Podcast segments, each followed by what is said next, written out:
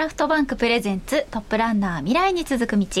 今日のゲストは神奈川県大和市の株式会社青木工務店代表取締役青木哲也さんです。青木さん引き続きよろしくお願いします。よろしくお願いします。ではここからはですねこれからのこと今後、まあ、取り組んでいきたいこと目標などについてお聞かせ願いたいんですが。はい、はいえーと、冒頭でもね申し上げましたが、はい、あのまあ、木造の建築をねこう中心に事業でやってますけどももう今までね木造っていうと戸建ての住宅とか、まあ、小さいアパートとか、多分そういうものに使われる構造ってイメージだったんですけども、うんはい、まあね、環境建築として見直されて今ではこう、えー、国も官民挙げて非住宅の建築での木造利用っていうところをやっぱりこうえ進められてるんですね。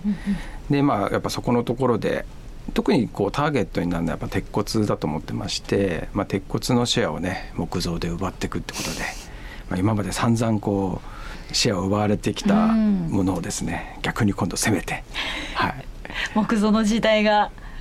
もう目の前っていうかもう来ているのでやっぱそこのねこう自分たちの強みをですねどんどんこう発揮できるようにしていきたいなっていうふうに思ってます。なんかこう木造の非住宅でこう主に挙げられる建物っていうとなんかどういうものがメインになってくるんですかね？うん、やっぱりこうなんでしょうね大きな空間とかなんか重いものをこう釣り上げるような建物ってやっぱ不得意なんで、やっぱこうなるべく細かく分かれてる方のが多分作りやすいんですよ。うん、なんで学校とか、ねまあ、老健施設とかも今でも多いですしあとは医療施設とかね、はい、うん、やっぱそういうところでこうどんどん発揮できるのかなとは思います。で同じ木造って言ってもやっぱ大事なのね木の質で、うん、えー、特にやっぱ日本の木を使っていくっていうとこがすごく大事なとこなんです。というのはあの日本の木って大体育つのに560年で建築用材として十分になってるんですけど、うんはい、今はそれ以上になっちゃってて太くなりすぎちゃってるんですね。あ育ちすぎてる育ちすぎちゃって。で育ちすぎた方が高く売れるかなと思ったら逆で。えー、そうなんそうなんです。使い道がなくてまたチップみたいな値段で取引されてるんですね。なんで木をできるだけ塊で使ってあげるっていうのがすごく大事なことと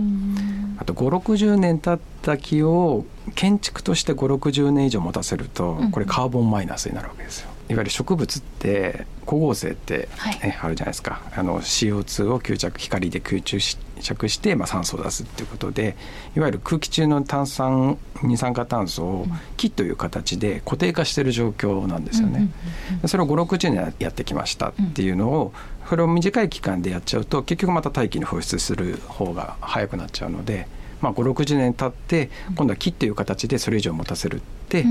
で持たせたあの切った木のところにもう一回再造林をすると新たに吸着が増えると。いうことでカーボンマイナスと。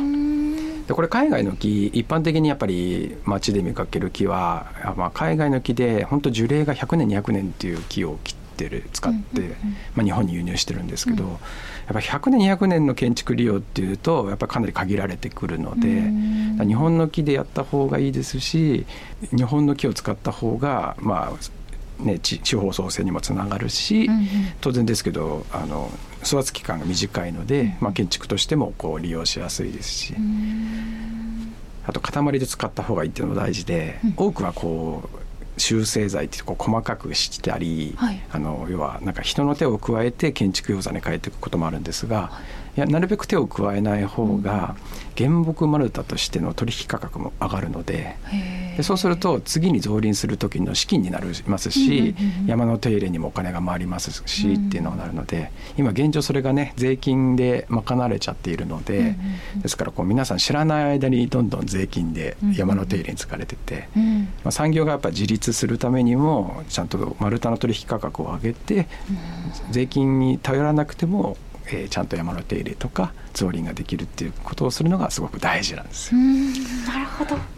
えー、そのさっきその560年がベストなんだけどそれを過ぎちゃってるっていう話があったと思うんですけどそれって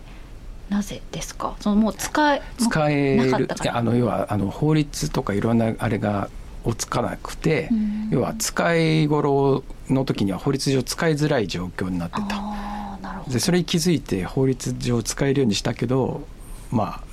時間が経ってもうすでに一回り大きくなっちゃったっていう状況ですね。まあ、すぐね気づいてすぐ法律その翌年できるとかじゃないですもんね、うん、そこも時間がある程度はかかりますし、ね、あと聞いてて分かると思うんですけど180度変わったんですよ。今まで禁止って言ってたのをやれって変わったので。で当然そこには禁止でいい思いをしてた人たちもいっぱいいるわけじゃないですか。それやっぱ抵抗されますよね。例えば今までだとえー、最高高さが13メートルまでは一応木造やりやすかったんですけど、はい、13メートルを超えてしまうと実は耐火建築が求められて木造が基本的にできなかったんですよ。じゃあ設計する時に13メーター10センチにして設計するってして木造を作らせないようにしたりとか、あと国の中でもねやっぱブレーキを踏めさせようっていう人たちもいらっしゃるので。13メーター10センチ頭の中で思い浮かべてるんですけど言うとまずいですけど、そうですね。ちょっとまあ言える言える範囲で言っていただいて。やっぱそういうところとはねあの、まあ、やっぱこう正論を並べて私もね、うん、常に戦ってますね。はい、逆に木がなくなっちゃったりはしないんですか？ああのだから大事なのは再造林することで、うん、でね木もね年を取るとあんまり光合成しなくなるんですよ。あの年取るとこうね元気なくなると一緒で。一緒で。だからやっぱこう若いまた苗木を植えてどんどん吸着させた方がいいので大事なのはただ切るだけじゃなくて、うん、もう一回こう植えるようにすると。うんうんうん、その循環を常によくね日本人がこうラワン材よく使ってオランウータンの森をこう萩山にしたってあるんですけどやっぱそういうことをしてたらダメで現地の人はもう食べるためにもう売らなきゃ売らなきゃってなっちゃう。そうちゃんとやっぱその次にまた植えるっていうことが大事。だからやっぱそういう材料ねあの、まあ、グリーンウッド法っていうのがあってやっぱりそういうとこも規制はされてるんですけど、まあ、使う側もねあこの木はちゃんとした木なのか、再造林される木なのか森林認証とかもあるんですけど、うん、あなんか日本の木ってなんか高いのではという気もするんですが。あそれもよくある誤解で、うんうん、あの日本はねあの輸入の木材とと日本の木って、ね、実はね輸入の木材とほとんど関税かかってないんですよ。これねよく果物とかね食料品ってすごい関税かかってるじゃないですか、そういう意味ではね一緒なんですよ。高くないです。ただ作る過程でめちゃめちゃ税金使われてるので本当にそこ使われなくなったら多分高いと思います。うん。そういうことそう。入り口育てる過程でつぎ込まれて製品として同じ相場になってる。なのでこれまた別の視点ですけど、日本の木を輸出ってすっごい許されないことだと私は思ってます。だって日本の税金で育てた木を海外に売っちゃったら、日本の富の流出ですので私ね国産材利用の一つのあれはねやっぱりこう使われた税金をね国民が取り返さなきゃいけないと思って、やっぱ国産材利用っていうのは考えてますね。はい、確かに確かに。えちなみにその国産材って輸出されちゃってるんですか？めちゃめちゃしてますよ。そうなんだ、はい、でなんかこうグーグルでこう結構なんかその各地球の各土地の色をねこう見れるようなこうビューの仕方もあるんですけど、はい、日本って本当に緑に囲まれた。しかもこの赤道に近いこのラインで緑色の国って実はほとんどないんですよ。でいずれ今世界的にやっぱ木材利用ってこう環境にいって注目されていて、いずれ日本の木も海外から買い漁られる時期が来ると思うので。やっぱそういう時期にもやっぱりこうちゃんとね日本の富が輸出しないように、もうね心のない日本の山持ちの人はね、もう手入れも楽でもうさず高く買って選別もしなくていいんだったらどこに売ったって構わないと思ってる人も一定数いらっしゃいますのでね、そうならないようにできるだけ日本で使った方が私はいいと思ってますね。確かに本当に財産ですよね。財産です。日本の国土って本当ほとんど森林ですもんね。はい。まあ青木さんにはそういういろんな活動をしてもらう一方で我々こう消費者もいろいろ学んでいかなきゃいけないというか自分たちが取るべき情報を取って選んでいかなきゃいけないなというふうにそうですね。まあでもね街には必ずそういう会社っているので、うんうん、まあうさんくさい人も多いかもしれないですけど、うん、私も含めて。いややめてくださいよ。ただねやっぱこう本当に正しいこととかまああの結構多分スッと入ってくる話多いと思うんですよ、うん、なんかそこには変なこう売らなきゃいけない論理とか、うん、なんかこうね、商売系に強いようなこう背景のこのものがなく、本当にこう人のためにとか、まあね、日本のために地球のためにっていう話に、まあ、行き着く話だと思うので、うん、やっぱそこのところってしっかりと耳傾けながら、まあ、それがねすごい高いんじゃ嫌じゃないですか。だけどまあ現実的にあの対して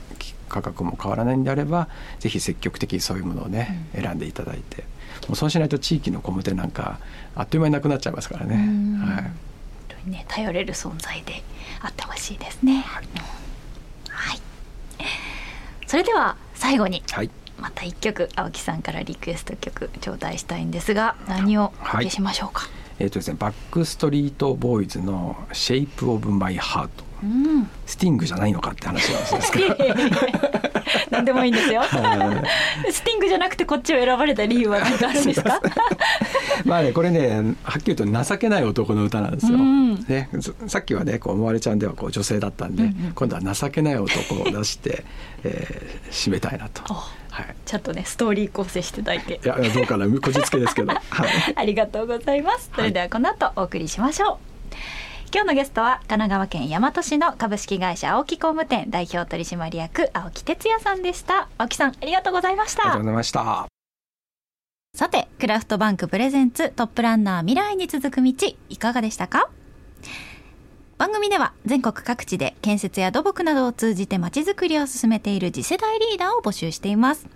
次戦他戦は問いません。我こそはこんな方がいるよという情報がありましたら番組までご連絡くださいメールアドレスはトップアットマークミュージックバード .co.jp top アットマークミュージックバード .co.jp です。またこの番組はオーディにてアーカイブをお聞きいただけます。聞き逃した方やもう一度お聞きになりたい方はぜひチェックしてみてください。来週はどんなトップランナーが登場するのでしょうか？お楽しみに。お相手は中辻恵子でした。